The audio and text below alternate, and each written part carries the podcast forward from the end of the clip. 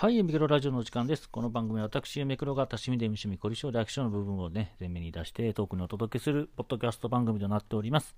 本日は2021年の5月の26、違う、27日ですね。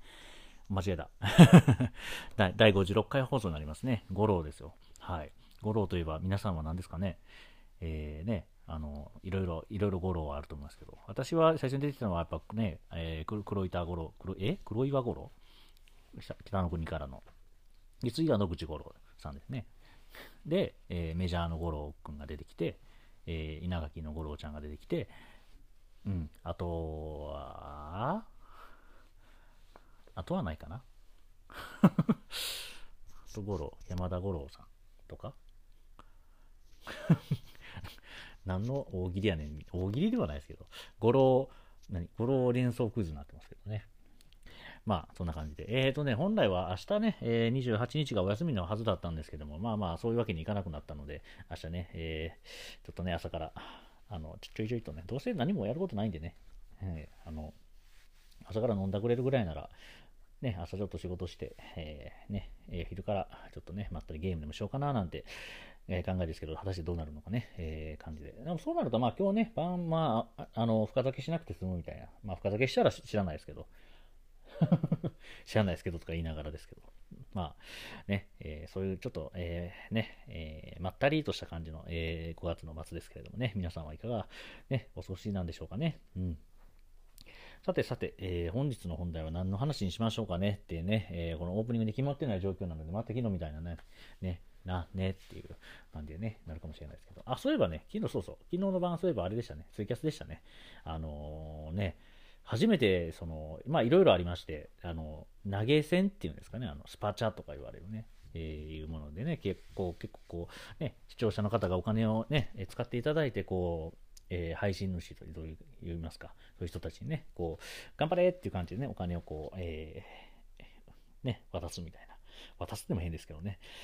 っていうシステムがね、まああるんですけども、昨日はね、なんかそのスパチャがなんかとんでもないことになりまして、まあ、あの、いろいろね、えー、皆さんに投げていただいて、あ後でいろいろ聞いたら、あの、普通に1日のし、ね、1日の働く金額ぐらいもらっとるやん、みたいな 形で、うわって思った時に、いや、これは人間ダメにするシステムやなっていう。まあまあ、ダメにはしないですよ。だってそういうね、配信することで皆さん楽しませていただいて、あのね、あの、視聴者目線ですけど、視聴者目線からすると、あ、楽しませてもらってるな、じゃあお金、はい、みたいな感じ。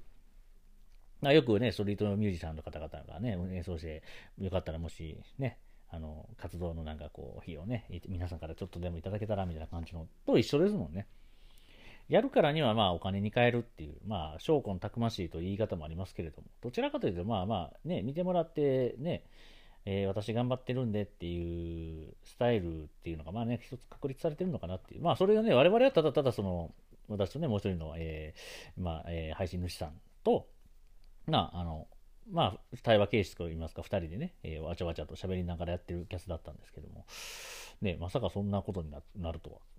まあ、しめしめと思う部分は、まあ、いくばっかはありますよ。いくばっかはありますけど、しめしめていうね、うわ、すごい、これでお金になるんや、すげえっていうね、そうそうそれがしめしめしめの部分ですよ。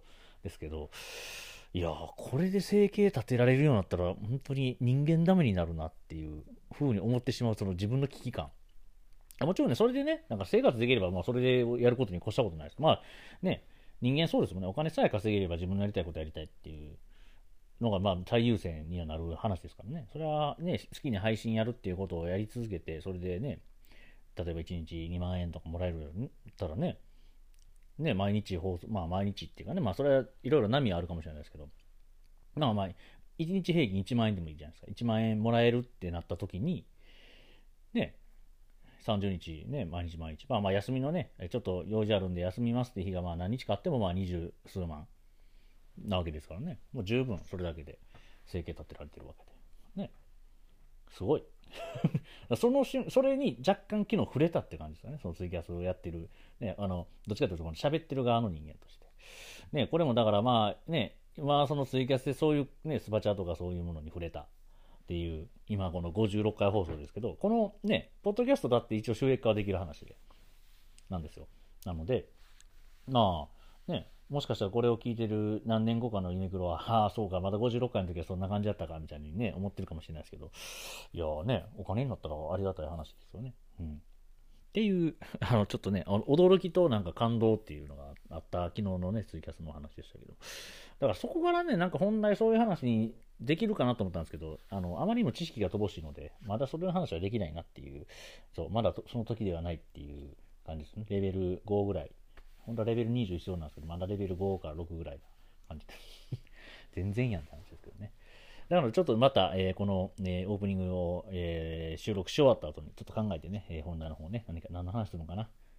ね、お楽しみに聞いていただければ。まあね、ポッドキャストには多分もうタイトルついてると思うんで、今ね、この、今喋ってるこのユミクロさん、何の話するかまだ分かってませんのでね、また交互期待という形で。はい。では本題の方行ってみたいと思います。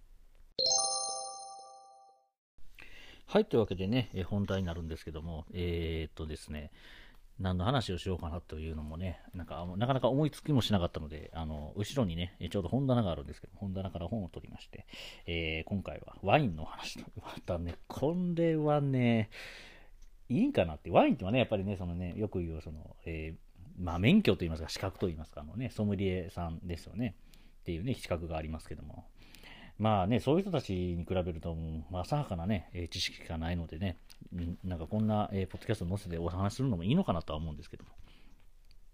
えっとですね、まず言いますと、えー、ワインは、えー、醸造酒になります。えー、醸造酒、蒸留酒、えー、混成酒とかね、いろんな種類あるんですけど、まあ、わかりやすく言うと、ビール、えー、日本酒、ワインは、えー、醸造酒ですね。原料を発酵させてできたお酒のことと。で、蒸留酒は、えー、焼酎、えー、ウイスキー、ブランデーとかですね。うん。まあ、ジン、ウォッカなどなど、うん、ラム、テキーラ、うん、とかですね。あ、うん、ですね。はい。これは発酵させたさっきの、えーと、その原液をさらに、えー、蒸留すると。で、えーと、不純物をなるべく取り除いた、えー、お酒という感じですね。はい。で、混成酒。混成酒はね、一番分かりやすいのはみりんです。はい。あの、お酒に混ぜ物するやつですね。まあ、再生酒とも言い方するんですけどまあね、あと、えー、リキュールとかもそうですかね。えー、大体、ワイン、あの、カクテルでね、使う。の中でワインは、えー、その醸造、醸造酒という形ですね。ビールとか、えー、日本酒と、えー、一緒の仲間という感じです。ので、まあ、原料は分かりやすい。あの、まあ、皆さんご存知だと思いますがブドウという形でね、作るんですけども。まあ、ワインっていうもののね、しません。ワインというものの、まあ、なんすかね、これがワインですっていうルール決めですかね。まこれはまあもちろん国それぞれで違うんですけども、まあ、日本に関しては、お酒に関してはね、酒税法というね、えー、法律で、えー、お酒のね、えー、そのカテゴリーっていうのは決められるので、あの面白いですよねお。お金のかけ方、その酒税をどうかけるかっていうので、えーと、お酒の分類が変わるという。日本はね、そう考えると面白いですよね。うんだから、その、よく、わかりやすく、その、酒税で分け分けられてるっていうのはどういうことかっていうと、わかりやすく言うと、ビールと、えっ、ー、と、発泡酒の違いみたいな感じですよね。あれ、要は金額違うじゃん。ね、お値段違うのは、やっぱりその税率が違うっていうのがね。まあもちろん原材料の金額とかもありますけど、あの、まあ基本的には、あの、っていう感じです。はい。で、でですよ。で、ワインですけども、あれ、喉がイガイガする。大丈夫かな？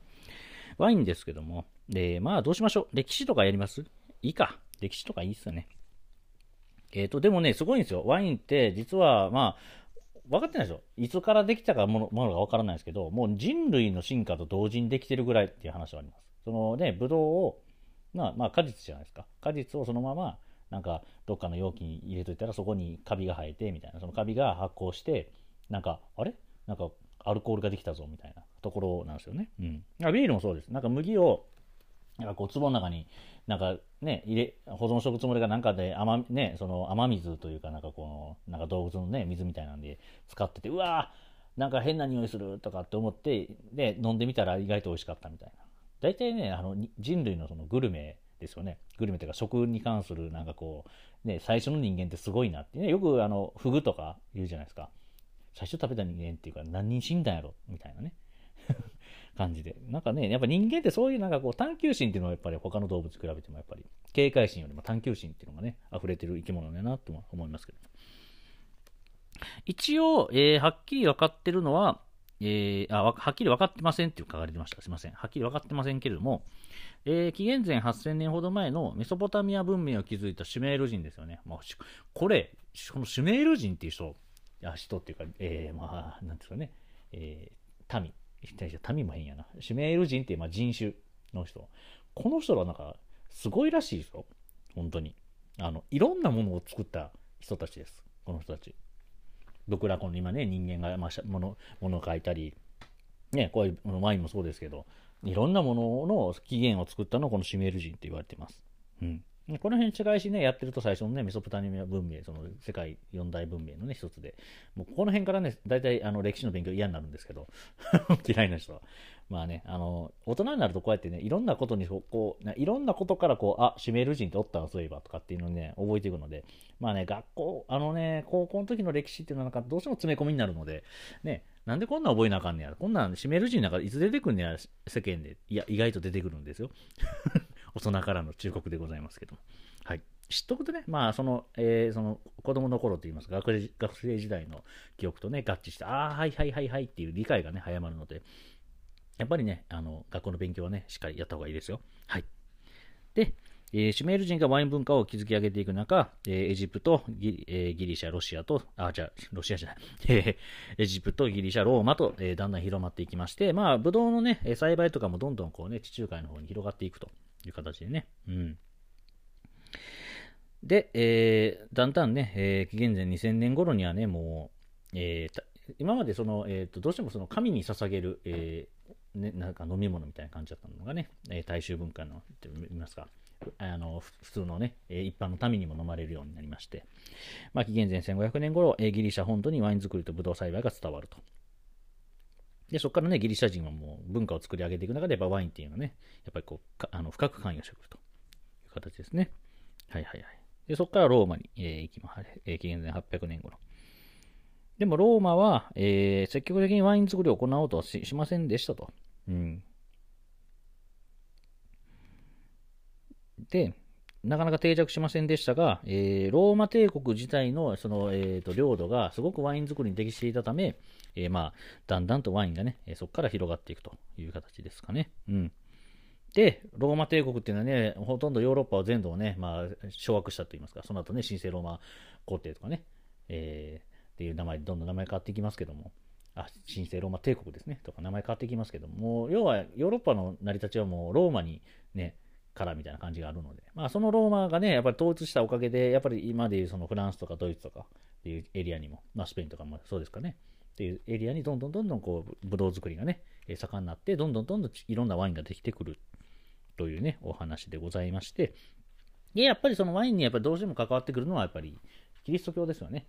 まあ、イエスがね、パンは我が肉、ワインは我が血っていうね、言葉を残したように、やっぱりワインっていうのがすごくこう、なんすかね、人間の血に近いというか、いうところでね、なんかこう、神聖な飲み物っていうところでね、えーどんどんどんどんこう、えーヨーロッパ圏、というかまあキリスト教圏内ですよね、こう、宗教と一緒にこう、ワインっていうのが広がっていくと。まあ、日本もね、やっぱり神道っていうね、あの、神様ですよね。神様とはやっぱり日本酒っていうのはね、切っても切れない関係ですし。なんかお酒ってそういうのがありますよね。うん。で、ワインはどんどんどんどん広がっていきますというところでね、うん、広がっていくんですよ。やっぱりその大航海時代でね、もうだいぶ飛びますよ、今。1600年ぐらいだ、ね、1600年代とかですけど、16世紀ですね。うん。あ、違う、1500年代、えー16世紀ですね。に、どんどんどんどんこう、ね、えースペインはメキシコに行き、えーね、えーどんどんどんどんこう、イギリスはね、ああのね、インドに行きとかね、どんどんどんどんこう、本当ヨーロッパ外にね、行くときにやっぱワインもね、一緒に持ち持ち込まれたわけで。まあ日本もね、安土桃山時代ですよね。織田信長のが、あの、前世紀の1500年代ですよね。うん。16世紀の安土桃山時代、フランシスコ・ザベルが持ち込んだと。チンタ種と呼ばれたらしいですね。だからまあ、ここでやっぱ世界にどんどんどんどん広がると。ただね、日本人は、あの、中国行った時、遣唐使ですよね。白紙に戻す遣唐使って言われたんで、894年より前。だいたい800 700年、800年代ぐらいですかね。に、まあ、中国にね、いろんなことを、えー勉強しに行ってたわけですけど、そこでやっぱね、そこでワインと、えーこんな面白いのがヨーロッパにあるから一回飲んでみるか、みたいな。なんやこの赤い液体みたいな感じで多分飲んだんでしょうね。うん。だからね、やっぱワインってすごくこう、まあ、まあ、ね、長々となんかこう、こまごま、長々じゃ、こまごまとした話をね、しましたけども、ワインってやっぱりこう、歴史がすごく深い、古い、えー、お酒になりますので、だからこそこう、ちょっと重厚感のある、えー、やっぱり、だから高高級なね、まあ高級かどうかね、今だいぶと値段もね、えー、その辺のディスカウントショップに行きますと、下手したら200、200 300円でね、ワン1本買えたりもしますけども。うん。あと、そのブドウっていう品種がね、やっぱり、あの、いろんな気候で作られる、その、まあ、ブドウ品種は変わりますけども、あの、作られるってところでね、やっぱこう、全世界に広がる、ね、力を持ったお酒だったのかなっていう感じがしますよね。うん。今10分ぐらいですかね。はい。えー、ワインの産地ね、えー、アメリカも作ってるや、チリも作ってるし、日本も作ってるし、フランスも作ってるし、オーストラリアも作ってるし、ね、いろんなとこで作ってますよね。ああ、そう、南アフリカとかでも作ってますもんね。うん。さて、ブドウの始まりは1億4000万年前に種子が発見されていますと。なるほどね。えー、なるほど、なるほど。ほうほうほう。やっぱり、なるほどね。ブドウの生産に関して言うと、アジアだけやっぱ特殊、食べるブドウを作るっていう。他の国に関しては基本的にワインを作るブドウの方が多い。うん。っていうね。お、日本とブドウの関係。これ面白そう。日本でのブドウの最後の記録を見ると、えー、1186年に甲斐の国、八代郡岩井村、今でいう山梨県の勝沼、ああ、やしね、ワインの一大生産地ですよね。の、雨宮影湯が道端で偶然発見して持ち帰って庭で栽培したところから始まる。えー、野生やったんですね、ブドウがね。で、えっ、ー、と、新潟の川上善兵衛さんですよね。うん。川上善兵衛さんは冬場の生活が苦しい新潟の農民のために自分の土地をブドウ園として、えー、岩の原ブドウ園を作ったと。なるほどね。はいはいはいはい。そう。川上善兵衛さんね。あのー、ワインの日本、日本の層ぐらいな感じですからね。うん。さて、ワインをね、飲むときにやっぱりこう、いろいろこなんか、もう私も知った方よく言ってますけども、あ、これはカベルネ・ソービニョンや。あ、これはメルローや。みたいな。あ、だからやっぱこうちょっと重厚やね。とかね。あ、これピノノワールね。みたいな。はいはい。知らねえとかってね。言ってるだけですけど、大体分かってないですけどね。特徴。なるほど。でもね、こういうの知ってね、あの、別に覚えなくて全然いい。美味しいものは美味しいって思ってね、これ苦いとか、これね、なんかどズーンとするみたいなね。とか、なんかあまじ、あんまり味しにくいとか。なんかワインってね、なんかね、よくあるじゃないですか。ソムリエワードみたいな。なんか、何かを何々したような香りがして、みたいな。まあね、なんかああいうのも言ってみたいところですけど、まあね、神の雫とか漫画でね、有名ですけど、ね、なんか、あワインってももっとなんかこう、フランクに楽しむのがいいなっていう気がしますよね。もちろんね、高いワインには高い理由があって、あの、もちろんね、美味しい、美味しさというかね、よくあの、ね、格付けチェックですか、あの年、年、年明けの、うん。あれでもね、なんかこう、ね、全員、全員が正解するわけでもなく、やっぱりこうね、ちょっと、ちょっと、まああれはでも、あの、まあ、皆さんね、見てる人をよく、あの、見てる人でも思ってる方多いと思いますけど、まあまあ、よく、よくロマネコンティとか、なんか数数十万、数百万するワインと、500円のワインって絶対わかりますって。あれ、出てくるのなんか8000円のワインとかでしょ？そのもう一個が。8000円のワインって普通に考えたら高級ワインですからね。うん。高級ワインと超高級ワイン飲み比べて、どっちが超高級ワインでしょうかって言われても、うーん、ってなりますもんね。だからそこはなんかあのうまいこと演出でやってるなって気がしますけどね。だからなんていうんですかね、あの、5つぐらい飲まして、あの、全部順番に金額当てるぐらいの方が面白いような気がしますけどね。うん。なるほど。チャルドンね。えー、発祥はブルゴーニュなんですね。へえ。ソービニョンブランはボルドーと。リースニングは、そうですね。ドイツですもんね。うん。ゲバルト、ゲバルツ・トラミナー。なるほど。なんか言ってみたい単語ですよね。ドイツ語の。ゲバルツ・サントミエールみたいなやつもなかったでしたっけ？あの、今多分だいぶ適当に言いましたけど。なんかね、ドイツ語ってなんかかっこいいですよね。うん。いや、ワインもまた勉強したいなと思うんですけど、毎回忘れるんですよね。勉強するとこまでいいんですけど。は AOC とかね。はいはいはい。あ結構これこ、すごいな。これ、なんか、調子の、なんか調子乗ってというか、あの、これ、もう言っちゃいますけど、ブックオフで、あの、まままず言いますね。この、ベストワインっていうえタイトルの本を今読んでるんですけど、ブックオフで100円で売ってたんですよね、これ。まあ、定価して600円するんですけど。で、まあまあ、100円やったら買って、まあ、暇の時読もうと思って読んでたんですけど、いや、あの、めっちゃ勉強になるやん、これ。ほら、メドックのシャトーの格付け一覧とかも載ってるし。へえ。すごい。ちゃんと書いてある。ラフィットロートシルトとか。へえ。ああ、シャトー、あ、シャトーラフィット、シャトーラフィット、シャトーマルゴー、シャトーラトゥール、シャトームートン、シャトー、ホー、ホーブリオン、あ、オーブリオン。H 発音しないですね。なるほど、なるほど。あ、こっちに書いてあった。はいはいはい。ね、懐かしい。なんか、うん。なんか勉強した気する。勉強したっていうか、なんか名前は。はいはいはいはい。ブルゴーニュの地方の特急畑一覧。へえ、すごい。めっちゃ勉強になる、これ。村、そう、村名 AOC、地域名称 AOC。うわあなんか、めっちゃ本格的やん、これ。なんか、今までずっと本棚にの肥やしになってましたけど、今やったらめっちゃ楽しい。またこれ読んで、またワイン飲んでいくとね、またいろいろね、なんか、でもね、なんかお酒ってそういうなんか、よくスノップってね、あのー、何でしたっけ、あのレモン、レモンハードとかね、いろんなとこでそういうワード、あの要はし、なんか、なんか、なんていうんですかね、お酒の、なんか、うん、なんていうんですかね、お酒好きなんですけど、なんかお酒の知識好きみたいな。俺こんなん知ってますみたいな。なんか雑学王的な。お酒雑学王みたいな感じですよ、本当に。そうそう。そういうのってやっぱりね、あの、仲間違いいですよ。スノップ同士で話すのはいいんですけど、やっぱりね、こう一般のお客さんとか、あとね、ばあの結構ね、バーテンダーの人バカにされてます。大体そういうことを言ってる人。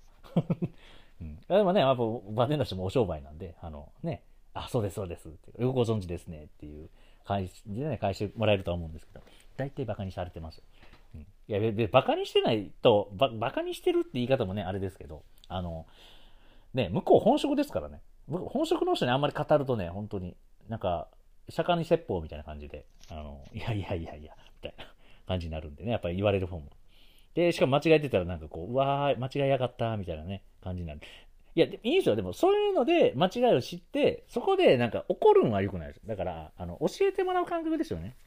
例えば、これってこう、こう、こうってなんかこの前、あの、ね、本買ってきて読んだんですけど、合ってますかね？みたいな感じで聞いた方がなんか、なんか心象いいですよね。うん。だから僕もね、お酒、あの、ウイスキーにハマってた時に、やっぱり、あ、これはこうこうこうで、みたいな。あ、そうそう、それはそうで、みたいな。あれ、あれあるんですか？みたいなことを、なんかね、あの、ちょけてましたね。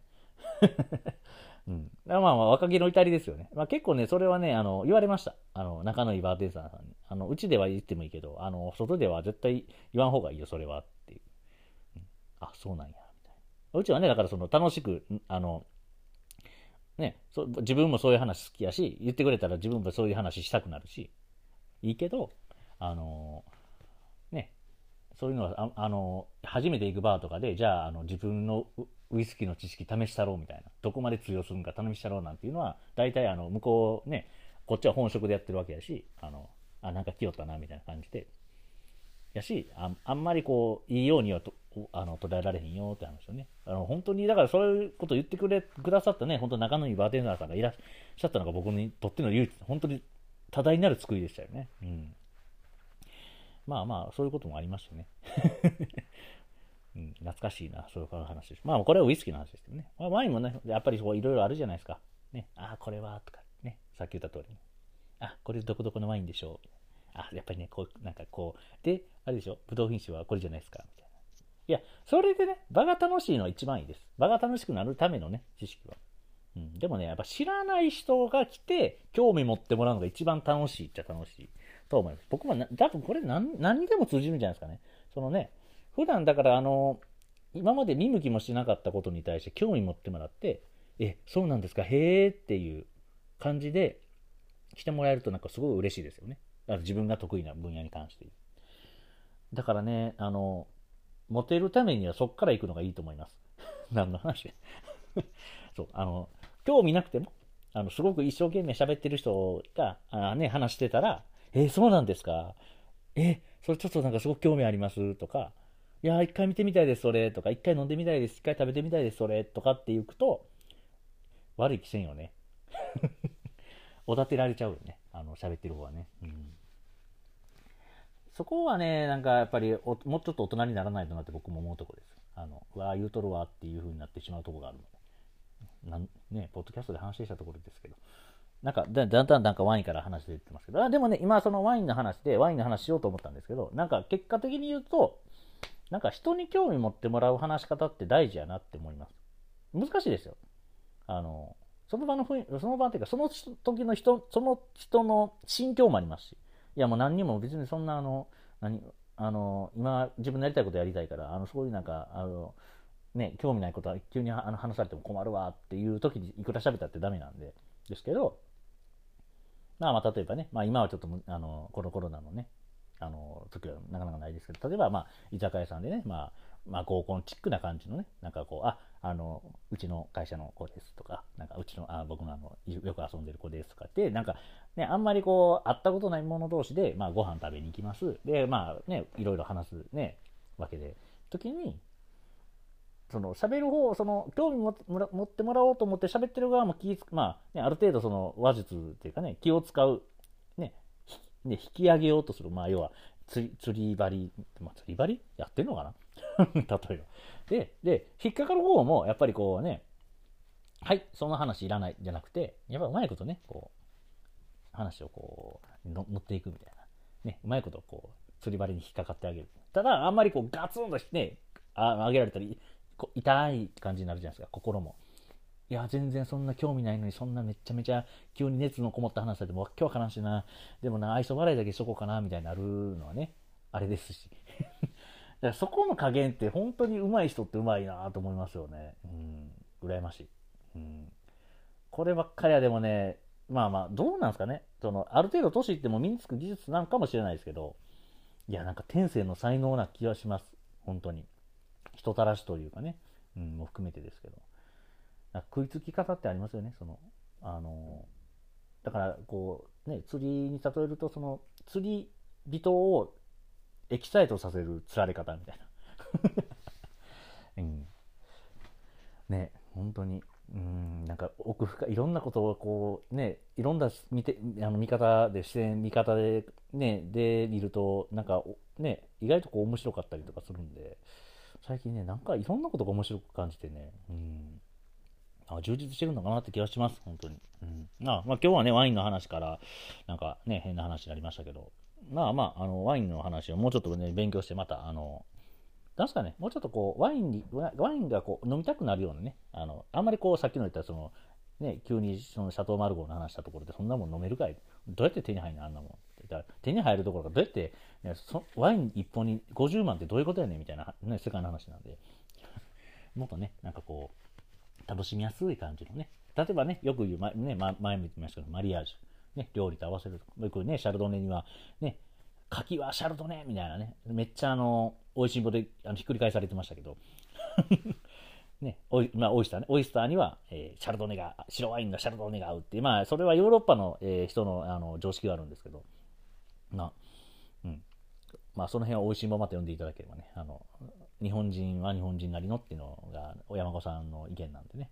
いや、でもいいと思いますよ。だからそうやってね、なんか、やっぱ世界的にはこれは、にはこれが合うっていうね、食べあの飲み物、食べ物ってあると思う。まあ、それがワインの場合ってね、いろいろそのワインの種類がいっぱいあって、そのフルボトル、フルフルボディ、フルボトルじゃフルフルボトルは別に1本やった。フルボディとか、なんかミディアムボディとかっていうのは例え方があるんですけど、まあ、それに合わせてね、例えばお肉が合うとか、チーズが合うとか、ね、っていうのがある、ね、お魚料理が合うとか、いろいろあるので、そういうのをね、あの、もし、あの、そう、あの、なんすかね、食べることに興味ある方はね、そういうとこところをちょっとね、どんな、え、そういうのあるんや、へえ、と思って。その時に多分ブドウ品種がね、さっき言ったそのネルロとかカビルンソービニョンとかね、シラとか、なんかいろいろあるんですけど、そういうのがあの関わってくるので、それとね、なんか合わせると結構ね、あのお勉強しやすい。お勉強っていうか、なんか頭にインプットされやすいのかなっていう気はします。以上、ワインのお話でございました。はい、というわけでね、えー、第57回放送じゃない、第56回放送ですね。すいません、間違えました。五郎の回でしたね。えー、は、ワインのね、お話という感じになりましたけども。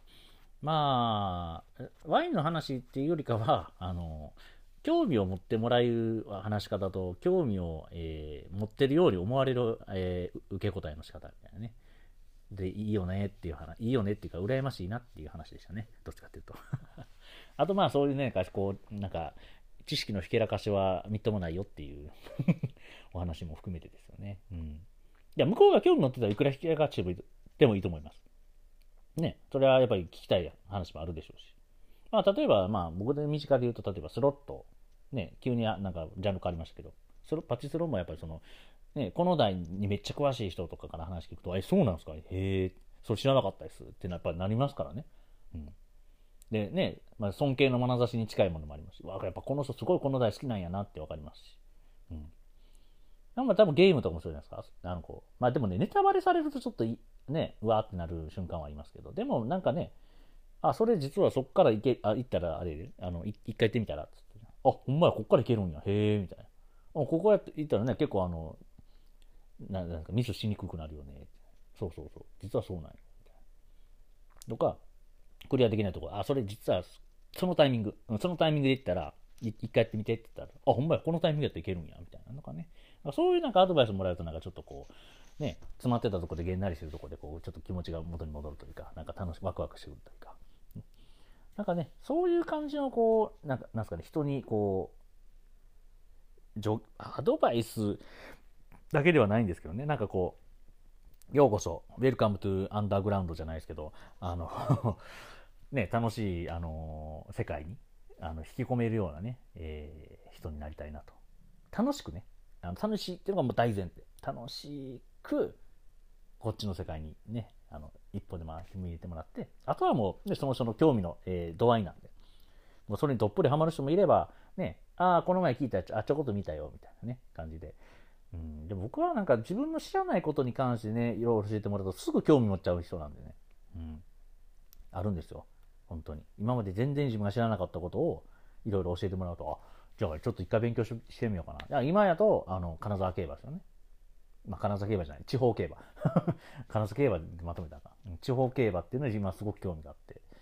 あのその JRA ね、あのずっと競馬っていうのはもう小さい時からいろいろ、まあ、見てたんですけど、その仕組みは分からなかったものに対してすごくこう、急に身近になった瞬間ね、うん、ちょっとこういろいろ今、今は地方競馬がすごくこう、興味津々ですよね。うん、ですし、あと多分、あの、すごい詳しい人にいろいろ教えてもらったら絶対ハマるやろっていうのは多分今、ミュージカルですね。うん。これは自信あります。あの、よく宝塚とか、ね、劇団四季とか。まあもちろんその、ね、あの、ミュージカル的な、的なって言い方ですけど、そのね、東京とかじゃミュージカルやってるわけじゃないですか。アニーとかね。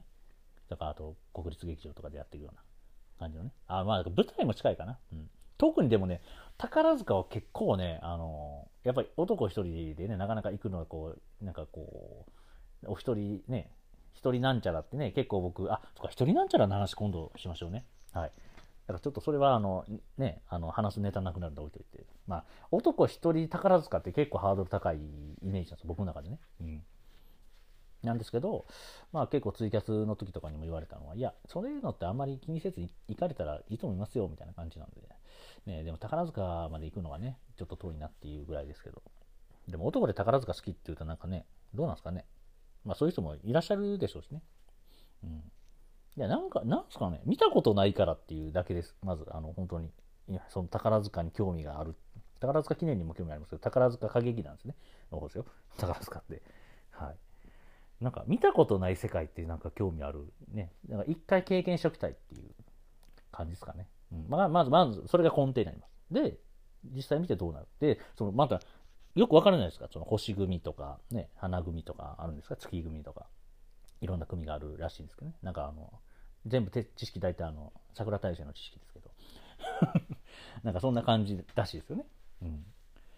だからそういうね、で、今、その、えっ、ー、と、何？えー、男役のね、トップはこの人で、みたいな。でね、女役はこの人で。で、でも、ね、他の、ね、えー、劇団員の方もいらっしゃるわけじゃないですか。てかね、そういうのも全くわからないんで、なんかそういうのをなんかいろいろ知ってみたいな。でも多分調べただけじゃ何にもわからない。なんか乗ってこないという気持ちは。ああ、この人本なんや、みたいな、ね、感じでしかないんで、とりあえず一回見てみたいなっていうので、まあ、この、えー、ユミクロラジオをやってる間に、いつか、えー、宝塚会議団を見てきたのかいはやってみたいなっていう気はします。はい。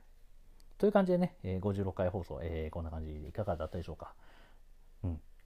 なんかね、結構こう、本題ね、考えるとすごくこう迷いに迷い続けて結局本を読むっていうなんか謎の回でしたけど、でもそこからね、なんかいろんな話が派生できて、ね、あの、まあ、さっき言ったとその、ね、知識のひけらかしの話は、まあまあ、それは今回だけない人もんで、まあまあ、それは置いといて。だからね、ワインの話全然まだ全然できてないんで、またワイン勉強してね、いろんなおすすめワインとかの話もできればね、だなんか、とか今の日本のワインってこんなんですよとかっていう話もできればよかったんですけど、まあ、それはまだ次回の回に置いといて。で、あの、僕がめっちゃ話したくなった、あの、一人何々の話。